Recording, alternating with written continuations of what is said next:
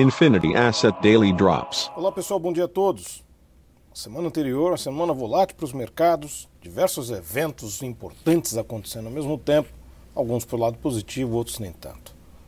No exterior, nós tivemos por parte do Federal Reserve um posicionamento muito claro em relação aos estímulos, continuidade dos estímulos por parte do Federal Reserve, por parte do Tesouro Americano, isso sendo colocado dentro de um contexto em que alguns indicadores econômicos mostraram uma fraqueza marginal que davam espaço ali para o FED.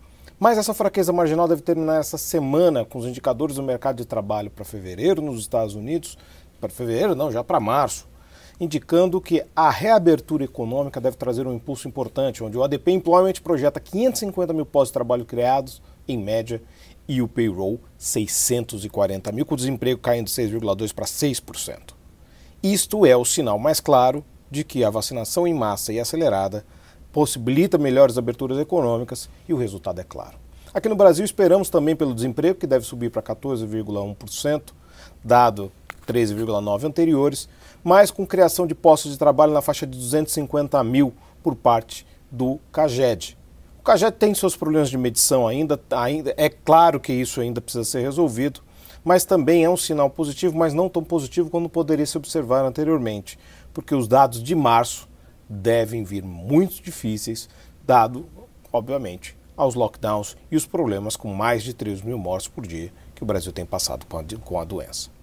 E essa semana começamos com os problemas de hedge funds no exterior, alguns com sinais de fechamento, outros com perdas expressivas. Isso, obviamente, mexe um pouco com o mercado. Nós temos nesses momentos futuros de Nova York, as bolsas europeias bem voláteis nesse momento, oscilando entre positivos e negativos. Credit Suisse, Nomura, todos esses bancos indicando alguns problemas, mas temos também o dólar nesse momento subindo contra a maioria das divisas, em especial contra mercados emergentes.